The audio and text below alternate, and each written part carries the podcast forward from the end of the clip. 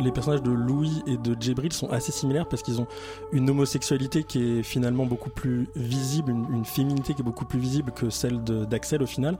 Mais par contre, j'ai vu, une, alors je me rappelle plus, c'était une séquence quotidienne euh, ou, dans le live où c'est Pierre qui dit à Djibril Ah oui, euh, je n'avais jamais conscientisé le fait que t'aimais les hommes, genre je savais que t'étais gay, mais en fait il y a une espèce de, de truc de ah oui mais c'est vrai que en fait être gay ça veut dire euh, avoir des sentiments pour mais comme s'il y avait un peu deux trucs différents en fait mhm. c'est un être gay c'est un mode de vie mais c'est pas le fait d'être avec des garçons mhm. une espèce de, de double qui s'affirme et là je trouve que là où c'était touchant surtout dans une émission encore plus grand public j'ai l'impression que des Secret Story ou, ou le reste c'est que là en fait Axel il a eu un crush il a parlé de sentiments pour mhm. des garçons et il n'était pas juste euh, visiblement gay et on, on parlait pas du fait que en fait être gay c'est pas un mode de vie c'est pas être flamboyant c'est aussi en fait juste relationner euh, avec des mm. personnes du même sexe.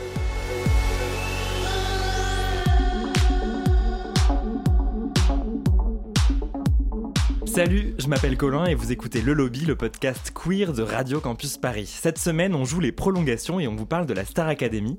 La finale, c'était la semaine dernière, une finale pas passionnante d'ailleurs, opposant deux hommes excessivement cis-hétéros qui se sont livrés à des duos extrêmement soporifiques avec par exemple Patrick Fiori. Et pourtant, eh ben, cette année encore, j'ai tout regardé. Chaque semaine, on s'est retrouvés avec mes copines queer, on a, on a regardé des primes, on s'est même regardé quelques quotidiennes et j'ai transgressé cet interdit majeur de mon enfance. J'ai voté par SMS au 72 500 pour sauver mon candidat préféré. Et du coup, je me demande pourquoi est-ce que moi et mes copines, on a regardé cette émission? Est-ce que la Starac, ce serait pas un peu queer? Alors, à vous qui avez regardé la Star Academy avec vos potes LGBT, on avait envie de vous faire un petit cadeau, un débrief queer de la Starac. Et pour s'en charger, je reçois Maureen Lepers, docteur en cinéma et audiovisuel. Elle donne un cours à l'Université de Paris 3 sur la télé-réalité. Et puis avec nous également Chris Dacugna, notre experte ici à Radio Campus Paris en Star Academy. En gros, si vous voulez tout savoir du régime alimentaire de Julien ou du couple formé par Lucie Bernardoni et Michael Goldman, c'est à elle qu'il faut demander. Bonjour à toutes les deux. Salut. Hello. Bienvenue. Alors pour commencer, on va essayer de vous situer comme téléspectatrice de la Star Academy. Est-ce que vous êtes du genre à regarder tous les primes et toutes les quotidiennes?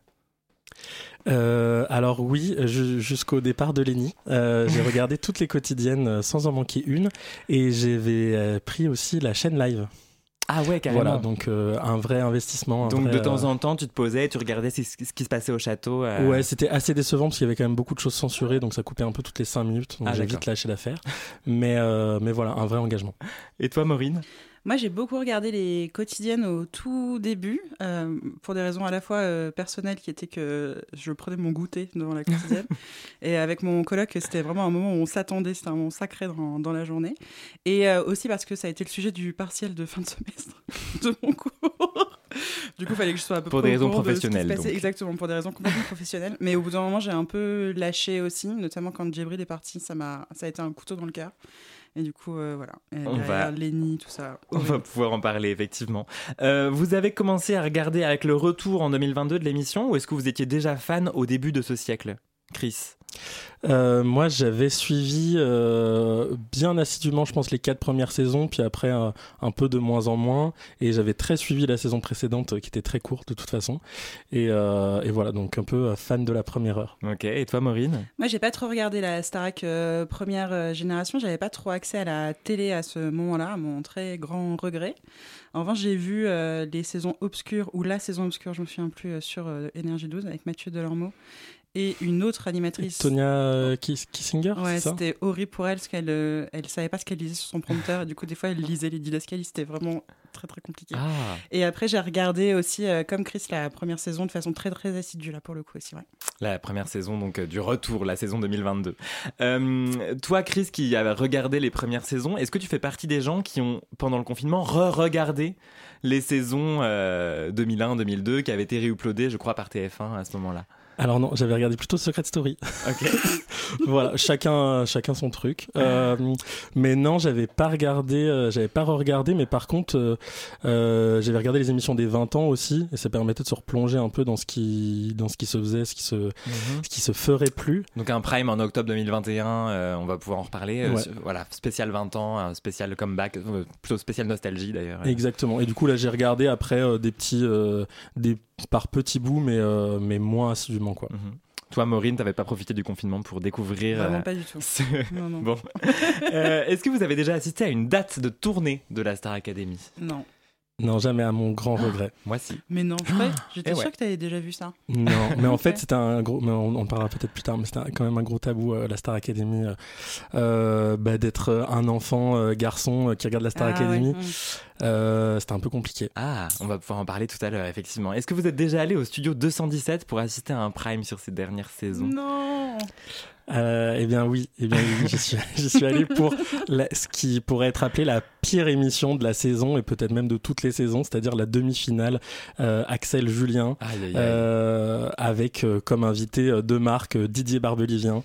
Donc c'était vraiment pas. euh, c'était. Je me suis senti très chanceuse de, de participer quand même parce que c'était quand même un rêve d'être au studio 217, de voir le plateau en forme d'étoile, Ouais. de voir Nico Saliagas, euh, enfin de voir aussi toute la toute la mécanique en fait qui se met en marche.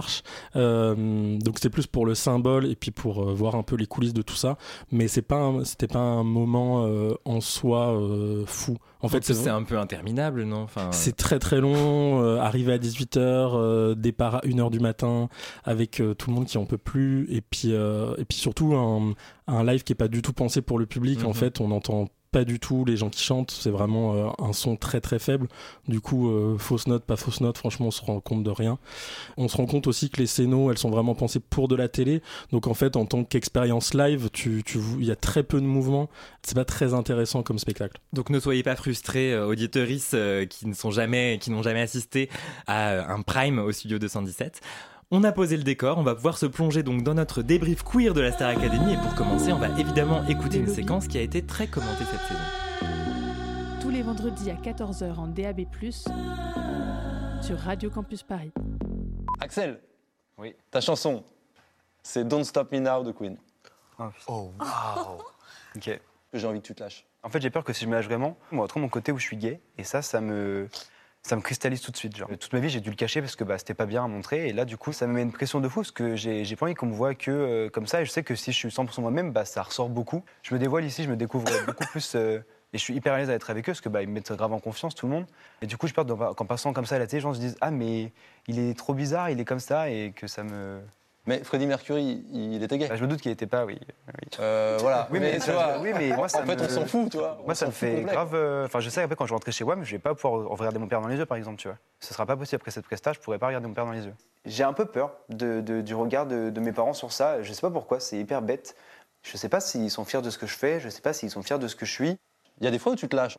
Et moi, dans ma chambre, je suis Beyoncé. Alors, c'est c'est une dinguerie, tu vois. Je fais des trucs. Ah, euh, Axel, je t'en supplie, donne-moi ça. Ah ouais. Non, mais donne-moi ça, Axel. Je t'en supplie. Si dans ta chambre, t'es Beyoncé, mais nous, on veut aller dans ta chambre, en fait.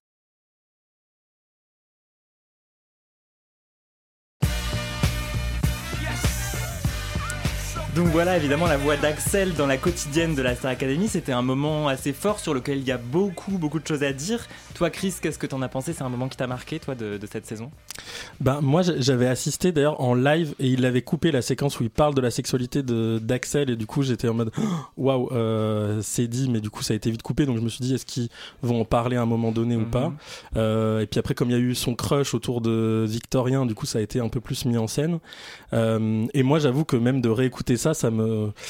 En fait, je trouve que c'est un, un moment de télé. Alors après, il y a la réaction de, de, De Michael de Goldman, Michael le Goldman, euh, à commenter, mais en tout cas, le fait qu'ils disent qu'il est gay déjà euh, je franchement je pense que c'est jamais enfin c'est toujours sous-entendu je dis mais là je dis dire je suis gay Ouais. euh, ça va avec euh, une manière de se représenter qui est pas acceptée euh, j'ai trouvé waouh il met les pieds dans le plat il dit les trucs que tout le monde pense mais ose jamais trop le dire dans la télé donc ça m'a et le fait qu'il parle de son rapport à son père du fait de montrer de la féminité que ça enfin je trouve qu'il a dit énormément de trucs en, en très En- peu de en temps Très peu de temps. qui m'ont vachement je me dis waouh ou là pour le coup j'aurais adoré entendre ça euh, enfant euh, de voir ce discours là de me dire ah ouais enfin là je je m'identifie vraiment euh, à, à ce personnage là à ce qui à ce qu'il évoque quoi.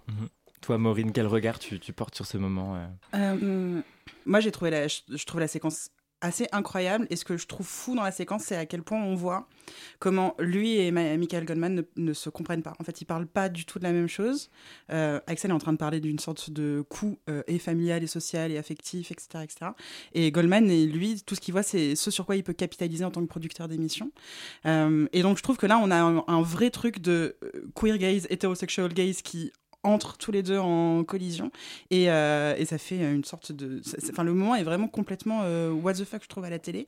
À la fois parce que le propos d'Axel il est il est hyper euh, dur. En même temps c'est assez fin ce qu'il raconte. Enfin c'est-à-dire qu'il dit sans concession que là ça lui coûte quelque chose qu'avec ses parents ça risque d'être compliqué notamment avec son père etc et Goldman en face vraisemblablement n'arrive pas à comprendre en quoi ça peut être un problème puisque dans son système à lui l'égalité est acquise, il n'y a plus aucun souci sur euh, rien du tout, etc. Donc je trouve la séquence vraiment, euh, vraiment intéressante aussi parce qu'elle est assez parlante sur qu'est-ce que c'est euh, qu'être out en fait à la télé quoi. Mais après Michael Goldman il parle pas que en tant que producteur. J'ai l'impression que cette réaction de on s'en fout que tu sois gay c'est un truc que c'est partagé finalement. Je sais, j'ai pas regardé quelles avaient été les réactions du public sur les réseaux sociaux. Je sais pas si c'est quelque chose euh, sur les.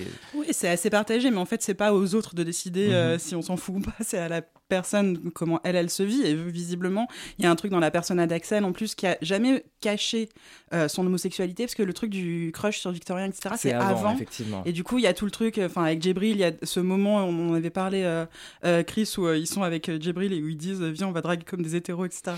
Donc c'est hyper drôle, c'est jamais un truc qui a été caché, c'est pas un coming out de télé qu'il fait à ce moment-là, mais c'est un moment où il tient un discours critique sur son orientation sexuelle et, et où il dit que précisément, lui, vu la persona qu'il a construit autour de ça, en fait, il peut pas s'en foutre. Il a fait des études mhm. d'ingénieur, il est dans un truc de normalisation à l'extrême, etc., etc. Et, euh, et du coup, c'est à lui que, enfin, c'est, il, est son seul arbitre là-dessus.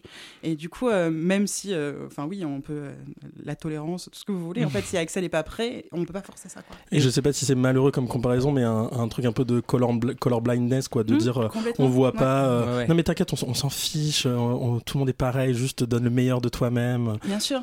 D'autant que Goldman, il parle là dans euh, la bulle en fait euh, de l'émission, qui est en fait une niche quand même très euh, particulière. Enfin, c'est le milieu du spectacle parisien, la télé, etc., etc. Alors qu'Axel, ce qu'il dit, c'est moi quand je vais rentrer chez moi, mm. ce sera pas du tout la même chose. Donc lui, il parle de l'extérieur et l'extérieur n'existe pas pour la Star Academy, surtout pas en fait. Et justement, ça, amène la, la question suivante parce que je me demandais à quel point c'était mis en scène. Je ne veux pas remettre en, question le fait que Axel soit euh, honnête dans ce qu'il dit, mais c'est vrai que du coup, après cette séquence, le château de Lélis passe pour un endroit un peu de grande liberté, d'un endroit où on peut explorer son identité de genre, sa sexualité. Là où une fois qu'on revient dans, le, monde, la, réalité, euh, c'est plus compliqué. D'ailleurs, il fait effectivement référence à son père. Je vais pas pouvoir le regarder dans les yeux euh, quand je vais le retrouver. Voilà, qu'est-ce que vous pensez de ça le côté bulle, pour moi, c'est vraiment une des conditions sine qua non du succès d'une émission de télé-réalité. Quel que soit le format, ça ne peut fonctionner que parce que les gens, à un moment, ils sont propulsés dans un monde qui n'est plus leur quotidien.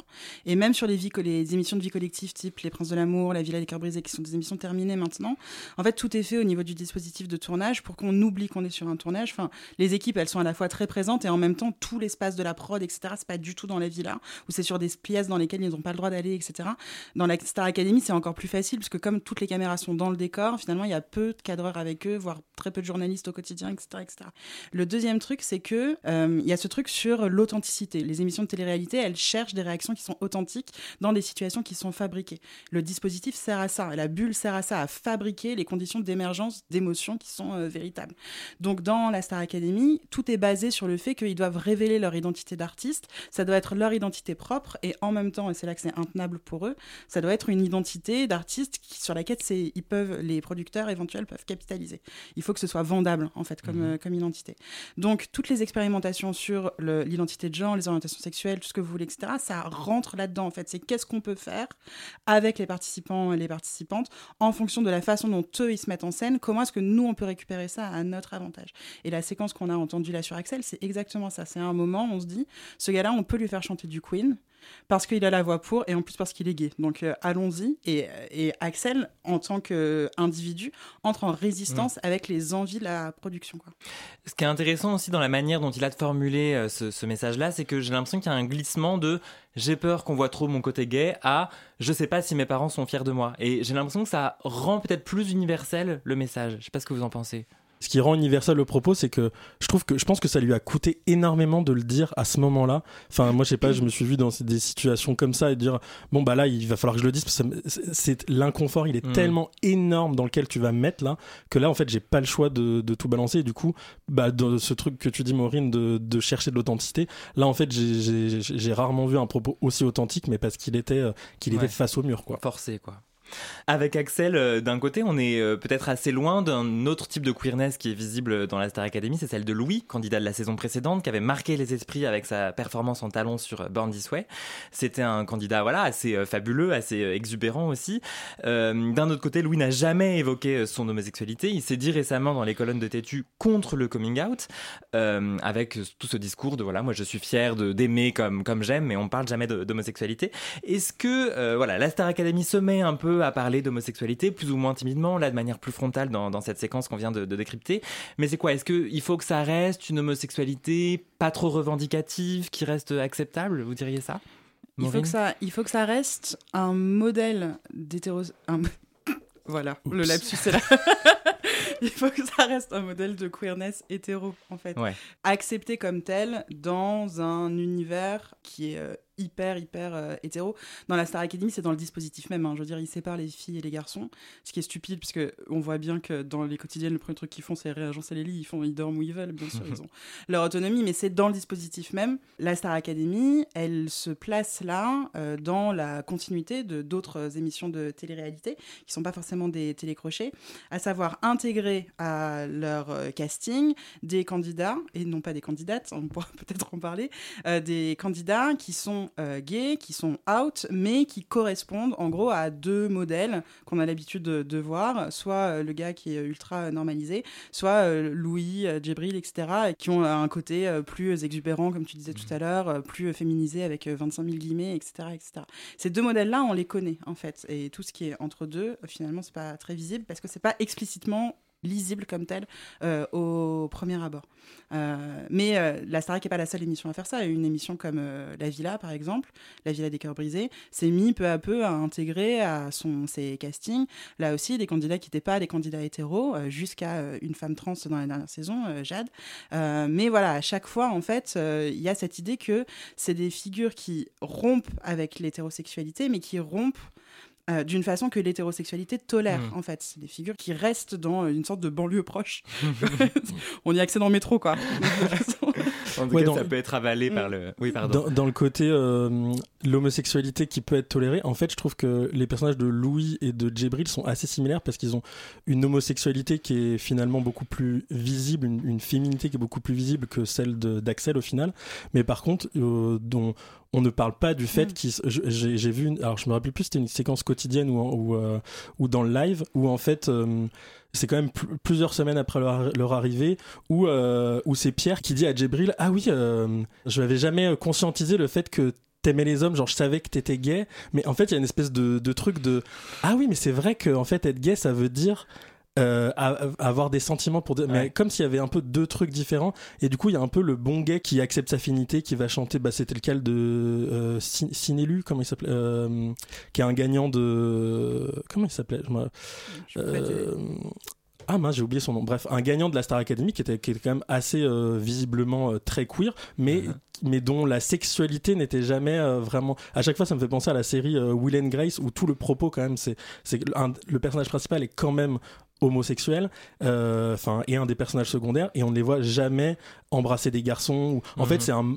être gay c'est un mode de vie mais c'est pas le fait d'être avec des garçons mhm. une espèce de, de double qui s'affirme et là je trouve que avec Jibril et Axel et je trouve que là où c'était touchant surtout dans une émission encore plus grand public j'ai l'impression que des Secret Story ou, ou le reste c'est que là en fait Axel il a eu un crush il a parlé de sentiments pour mhm. des garçons et il n'était pas juste euh, visiblement gay et on, on parlait pas du fait que que en fait être gay c'est pas c'est pas un mode de vie, c'est pas être flamboyant, c'est aussi en fait juste relationner euh, avec des Mm. personnes du même Mhm. sexe, c'est un peu différent. C'était intéressant sur euh, le cas de Djibril par exemple parce que il arrive dans l'émission et un des premiers trucs qu'il dit, moi c'est un souvenir que j'ai, euh, que j'avais, enfin j'avais trouvé la séquence hyper émouvante où il raconte en plus il parle à Julien, je sais même pas comment c'est possible qu'ils aient eu cette conversation, où il raconte que euh, voilà lui il sait qu'il est gay depuis très longtemps mais qu'il a il s'est jamais rien passé avec aucun gars etc etc enfin et que du coup il voilà il enfin il a c'est compliqué pour lui un petit peu en tout cas il se pose des questions machin etc enfin bref du coup il y a un truc de à la fois il est gay il est out mais en même temps c'est pas du tout incarné parce qu'il y a pas de, y a personne qui l'attend derrière il parle jamais d'un gars il parle jamais d'un ex il parle jamais de et pour Axel Contrairement euh, à Julien qui parle tout le temps voilà, de sa meuf. Exactement, contrairement à Julien, euh, qui lui parlait tout le temps, tout le temps de sa copine, et je pense qu'il n'a pas été le seul. Euh, Clara, ou son mec, est venu lui faire une espèce de déclaration d'amour à la Love Actually, etc., etc. Enfin, bref, en fait, les hétéros sont pas seulement là parce qu'ils sont majoritaires, parce qu'on sépare les filles et les garçons, ils sont là aussi parce qu'ils racontent leur vie. Alors que les candidats euh, gays et les candidates lesbiennes, pour l'instant, il y en a pas, on n'en parle pas. En tout cas, il n'y en a pas de mais Clara, si tu, si tu nous entends. si tu nous entends. Moi je mise plutôt sur Elena, mais ah oui, merde, Hélène, mais à chaque fois je les confonds. Depuis le début, je les confonds. Bref, les deux, franchement, les meufs, euh, faites, faites votre vie. Euh, mais euh, ce que je voulais dire, c'est que voilà, à la fois, les, les, les candidats gays, ils sont, ils sont là, mais en fait, ils sont là en théorie. Ils sont pas là dans la pratique, vraiment, finalement. Ce que tu dis me fait penser à deux choses. Déjà, euh, effectivement, cette séquence où Djibril dit à Julien, voilà, euh, moi j'ai jamais eu d'histoire. Je me suis un peu renseigné parce que essayé de retrouver la séquence où il parle de son homosexualité et quand on parle un peu euh, Djibril euh, queer, Djibril vie amoureuse, on tombe sur des articles qui disent ah cette confidence qu'il fait à Julien et en fait la confidence c'est j'ai jamais eu d'histoire. Mais Mm. on oublie en fait que son homosexualité est complètement effacée de tous les articles qui traitent ça. Et par ailleurs, on parle de- de- d'incarnation. On peut faire un détour par la saison précédente. Donc il y avait Louis qui était ouvertement gay. Mais il y a eu aussi cette histoire de bromance entre Chris et Stan qui était inséparable. Il y a eu cette scène qui a été énormément commentée où euh, Chris de nouveau et Julien s'embrassent à plusieurs reprises, qui a enflammé la toile. Quel regard vous vous portez sur ces séquences de gens qui sont plutôt hétéros? Et euh, voilà, fin- finalement, c'est les hétéros qui jouent le, le rôle de l'homosexualité euh, et le, le rôle de cette visibilité-là dans cette saison. Euh, moi, ce que ça m'évoque, c'est que c'est ok d'être proche d'un garçon si on est sûr qu'en fait, enfin, c'est c'est comme les hétéros qui mettent du vernis. Enfin, il y a, il y a un côté de d'une espèce de performance où euh, c'est ok, mais par mais contre, no homo. exactement, il n'y a pas de souci pour faire ça, mais, mais quand même pas trop loin. Moi, ça m'évoque aussi une autre scène. Je crois, je crois que c'est Julien qui était, qui était le bad boy de l'année dernière, Mhm. c'est ça Qui avait refusé de faire le cours de danse en Ouais. talons de, de Yanis. Et, euh, et oui, sé- séquence qui avait été beaucoup commentée, euh, notamment sur les réseaux, parce que c'était bon, bah, est-ce qu'on force les gens à faire ce qu'ils veulent pas faire? Ou en fait, est-ce que là, c'est juste un exemple de, Justement, de no homo euh, euh, En fait, ça veut dire autre chose de pas vouloir danser en talons et de, refuser ce que il, était prêt à faire plein de choses, mais là, c'est sa limite. euh, faut pas trop toucher à ma virilité non plus. Mm. J'aurais envie de dire deux choses. Individuellement, Chris, Julien, etc., roulez-vous des pelles autant que vous voulez, vraiment faites-vous plaisir, aucun problème. Enfin, broaden your perspective, quoi. Et en même temps, si c'est pour toujours faire ça sans. J'arrive pas à formuler ce que je veux dire, mais c'est un peu comme euh, euh, faire une omelette sans casser des œufs, quoi. Vous pouvez pas, euh, vous pouvez pas prendre que ce qui est Ouais. bien et, euh, et jeter tout le reste en Ouais, fait. ouais, donc, euh, donc ouais, dou- doucement quand même. Mais euh, explorez-vous, vraiment, c'est tout ce qu'on vous souhaite. Alors Chris, tout à l'heure, tu nous parlais de Julien qui refusait de participer au cours de danse en talons. Forcément, ça nous rappelle, ça fait écho à un autre épisode de la Star Academy un peu plus de 20 ans plus tôt. C'est c'est un truc de pédé la danse, c'est c'est pour les pédales. Danse, la danse, de toute façon, c'est- pour les pédés la danse. C'est normal que j'arrive pas, c'est pour les tarlousses du cul la danse. Ils sortent de la danse, ouais, les danseurs c'est des PD, tout ça, nanana. Et nous on est là comme des cons et nous on danse. Bon, t'es nerveux, ok, mais respecte-nous parce que là tu nous respectes pas. Bah oui, Jean-Pascal, respecte-nous, nous les hétéros qui passons pour des PD par ta faute. C'est un extrait de la saison 1 de la Star Academy. On a fait un saut dans le temps, on est donc en 2001 avec un Jean-Pascal, donc ouvertement homophobe. Euh, la danse, c'est tellement un truc de tarlouse du cul, je cite, qu'il menace même de quitter le château à ce moment-là. Euh, là, c'en est trop pour la production qui voit en Jean-Pascal un peu sa Loana, puisqu'on est quelques années après le succès de Love Story sur euh, M6. L'agitateur Jean-Pascal va donc se reposer pendant quelques jours à Londres, sympa la punition, avant de revenir en fanfare au cours d'un prime duquel il sera l'unique nominé. Quid du verdict des téléspectateurs, allez-vous me demander? Je vous lis l'article du Parisien de l'époque. On a craqué pour cette grande gueule impulsive mais pleine de charme. Le public a bien sûr fini par pardonner au vilain petit canard de la soirée. 62% des téléspectateurs ont préféré qu'il reste. Jean-Pascal est de retour, mais qu'on ne l'y reprenne plus. Est-ce que toi, Chris, tu as des souvenirs de cette séquence? Ah bah, Je savais pas qu'il avait eu quand même des conséquences des actions. En fait, moi, pour moi, c'est, enfin, ça va avec un ensemble de plein de choses, de, notamment la saison 1 de grossophobie, de misogynie, qui est très très décomplexé. Le, enfin, le personnage de Mario, qui est odieux, qui parle. Enfin, en plus, il y a ce rôle euh, presque valorisé de, de l'italien macho euh, qui va dire aux femmes allez va faire la cuisine et du coup tout le monde va être très amusé. Du coup, en fait, c'est ça rentre dans un espèce de, de globalité, de normalisation complète de, de propos euh, vraiment très très gênants qui qui passerait plus du tout aujourd'hui. Et c'est là où on peut voir où il y a un, quelque chose quand même à se féliciter de se dire c'est impossible de voir ce genre de mhm. séquence aujourd'hui à la télévision aussi de manière aussi abrupte. Alors peut-être que ça va être plus subtil. Qu'en penses-tu, Maureen? On n'a pas progressé depuis 2001 Non, si, on, avance parce qu'on progresse dans le, la façon de dissimuler les discriminations, en fait. Pour moi, on progresse pas tellement dans la façon de les, de, les remettre, enfin, de, les abolir. Ouais, c'est ça le mot que je cherchais, d'abolir ça. Mais plutôt, dans la, on reconfigure, en fait, autour, sans forcément euh, renverser euh, euh, le, de, de, des, des, logiques de pensée, etc. Enfin, ce qu'on disait tout à l'heure, la Starac, malgré tout, le dispositif reste très, très hétéro. On, on oppose les filles et les garçons. On les fait pas dormir ensemble, quand on fait euh, des duos, etc., euh, et qu'il euh, il y a des paroles, machin, les trucs systématiquement sont changés, par exemple. Enfin, tu sais, genre, on, fait les accords, etc., etc., pour que ça reste, pas toujours, mais souvent quand même. Et, et si les gars doivent chanter une chanson de femme, par exemple, où il y a genre belle, machin, etc., ils changent pour pas qu'ils chantent qu'ils sont belles, mais qu'ils chantent qu'ils sont beaux, enfin, ce genre de trucs. donc ça fait partie, en fait, des stratégies de, de dissimulation. Alors effectivement, on pourrait plus avoir, ça c'est plus possible, surtout avec la présence de ces émissions sur les réseaux sociaux, on peut plus avoir de, de marques d'homophobie comme ça. Euh, sur le sexisme, la grossophobie, c'est différent. Mais sur, euh, sur l'homophobie, c'est sûr que ça peut plus sortir euh, comme tel.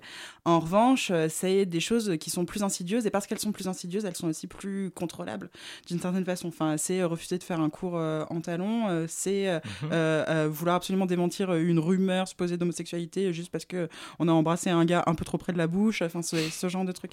Donc pour moi, c'est c'est plus vicieux en fait que de la progression. À la fois, effectivement, les images ont l'air plus safe et quand on les regarde dans le détail, euh, elles rendent pas forcément plus les choses possibles. Euh, donc, euh, donc je sais pas s'il faut se réjouir ou pas. C'est juste un changement. Enfin, c'est juste une façon de reconfigurer les choses. Bah, je, je, je, suis complètement d'accord avec, avec ton analyse, mais c'est vrai que, enfin, quand même, il y a une telle violence de même là de réécouter ça. en vrai, moi, ça me et de me dire en fait, ces images, je les ai vues avec mes parents à côté de moi en train de dire ça, et du coup, c'est il y a un truc de alors ben, je suis d'accord que, au final c'est une autre manière de le faire, mais en tout cas il y a une telle violence, c'est vraiment très traumatisant. Au moins il y a ce Complètement, un peu ce traumatisme en moins quoi. Mais c'est intéressant parce que je, pense que les deux séquences qu'on a écoutées là, elles fonctionnent vraiment en regard. C'est-à-dire qu'il y a un moment où c'est impossible d'être euh, gay sans être insulté, et, euh, et, un autre moment où en fait si tu dis pas, si tu joues pas cette carte-là, si tu performes pas absolument ton orientation sexuelle non mhm. hétéro, euh, c'est emmerdant aussi. Tu vois. Et donc du coup il y a toujours un truc d'injonction qui pèse. Tu peux pas juste vivre ta life et chanter des chansons. il faut noter aussi que d'ailleurs si la, la prod le retient, c'est que Jean-Pascal il fait un petit peu monter les audiences. Il est nominé quasiment toutes les semaines parce qu'il est assez nul.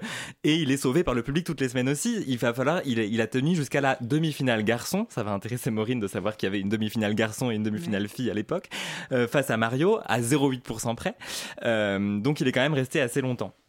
La saison suivante, c'est celle d'Anne-Laure à qui on va reprocher à peu près 16 fois par jour de ne pas être, je cite, assez féminine, jusqu'à ce qu'elle interprète sans contrefaçon de Mylène Farmer en évaluation, en disant aux profs qu'ils doivent y voir un message, c'était en 2002. Euh, en me renseignant d'ailleurs pour préparer cette émission, j'ai lu partout qu'elle avait fait son coming out pendant un cours de théâtre avec Oscar Sisto, impossible de mettre la main sur cet extrait puisqu'il n'a jamais été diffusé sur TF1 ni en quotidien ni en prime. En fait, c'était sur la chaîne 22h sur 24 qui existait déjà à l'époque. C'était pas, pas en ligne, mais ça existait déjà. Et euh, c'est seulement là qu'on a pu assister au coming out euh, d'Anne-Laure Sidbon, qui après ce coup d'éclat a bien sûr été nommé chaque semaine jusqu'à son élimination. Tu te souviens toi d'Anne-Laure Sidbon, euh, Chris? Bah ouais, je me rappelle parce que c'était un, bah, un personnage aussi qui, qui, jouait avec les codes du genre et qui du coup qui était assez inconfortable dans toute cette mise en scène.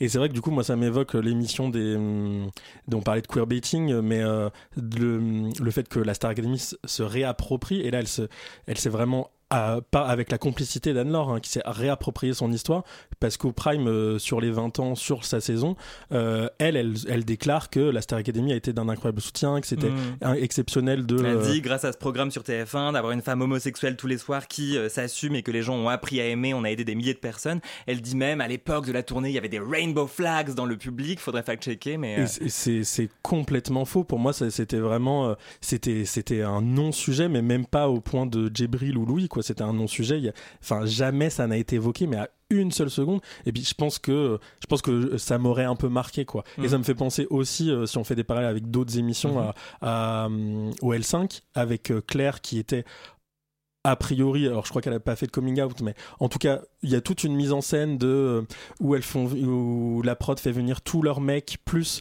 juste la meilleure amie de Claire euh, avec qui elle va passer beaucoup de moments et avec et, et où c'est vraiment, enfin parce qu'en fait j'ai re-regardé pour le coup bah, pendant le confinement aussi du coup tous tous les épisodes de Popstar et euh, et en fait où on voit, euh, enfin on voit clairement que que c'est son amoureuse quoi et que du coup c'est complètement euh, évacué c'est son ami et, et c'est pas discuté et euh, parce que c'est inconcevable de, de le mettre en scène quoi Cette remarque que euh, Anne-Laure Sidbon a subie de tu n'es pas assez féminine, c'est quelque chose qui, j'ai l'impression, n'a pas totalement disparu. C'est ce que Marie Leroy, notre réalisatrice, euh, me faisait remarquer, euh, qui n'a pas disparu totalement euh, dans ces dernières saisons.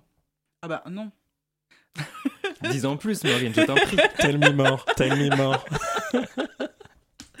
Non, bah, c'est-à-dire que les, les, c'est, c'est exactement euh, ce que disait, euh, euh, avec des mots un peu euh, pas toujours très clairs, Muriel Robin à Léa Salamé, dont je sais plus quelle émission. Dans quelle époque? Dans quelle époque, voilà, les femmes à, les, dans la vie et à, à la télé, dans les images en général, elles ont deux fonctions déclarer, enfin performer le fait qu'elles sont une femme et être pénétrables, pour le dire un peu euh, franchement, comme l'avait dit euh, Muriel euh, Robin.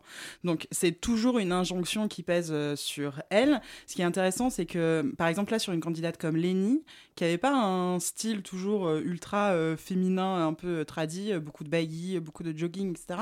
En fait, elle performe un truc excessivement féminin quand elle danse, par exemple, ou alors dans le fait qu'elle est beaucoup plus jeune que les autres. Du coup, il y a ce côté un peu femme-enfant, etc., etc. Puis quand elle danse, en plus, faut regarder les chansons sur lesquelles on l'a mis. C'était Oui, Dua. Lipa dans le film de, dans le film Barbie, Oui, oui. et puis euh, Britney Spears, bah, c'était euh, C'était Baby One More Time, c'était Baby sur le- en, en, en écolière. voilà, euh, tout à Voilà, donc euh, on lui fait malgré tout, on la, on la rattrape comme ça, enfin on la fait être rattrapée comme ça par une féminité un peu euh, traditionnelle.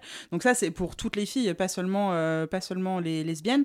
Là où ça c'est codé un peu différemment pour une figure comme euh, Anne-Laure, c'est que en plus de ça, il y a, euh, enfin il y a la problématique de l'orientation sexuelle qui vient un peu se mettre entre euh, entre les- l'injonction, enfin entre ces deux types d'injonctions qui pèsent en même temps et qui font que pour elle les choses sont euh, sont probablement un peu euh, intolérables. Quoi. Euh, pour conclure, il faudrait quand même qu'on arrive à comprendre pourquoi nous, personnes queer, on aime quand même regarder la Star Academy. Maureen, as-tu une explication à ce phénomène très étrange? Bah, je, pense que c'est parce que c'est tellement hétéro que ça en devient suspect. Vraiment. Mais c'est un peu comme tout. Moi, ça, ça me passionne dans la vie. Euh, J'ai été très fan de Booba, par exemple. Mhm. Booba qui est tellement hétéro qu'en fait on n'y croit plus vraiment, je trouve. Parce que ça, ça, ça, va, ça pousse tellement loin, le truc, c'est tellement sclérosé. Dans la Starac, il y a un truc un peu de cet ordre-là aussi, euh, à mon sens. C'est que c'est tellement, comment dire, c'est tellement des, des, un dispositif comme ça qui, euh, qui, qui, qui est basé sur le jeu, la performance, littéralement, performance scénique, théâtrale, etc. Que du coup, les identités de genre deviennent des performances comme les autres euh, au milieu de, de tout ça. Et c'est passionnant, je trouve, de voir comment l'émission, elle fabrique ce qu'elle estime être les masculinités et les féminités euh, contemporaines des 15, euh, je sais pas, 28 ans par là, Mhm. enfin, du public qui est ciblé par, par, par l'émission. Et je trouve ça assez fascinant. Donc pour moi, s'il y a un regard un peu queer à poser sur l'émission, il est là-dedans. En tout cas, c'est ça qui m'intéresse. Mhm. Bah, des gens qui, ch- qui chantent et qui dansent, euh, qu'est-ce qu'il y a de plus gay quand même?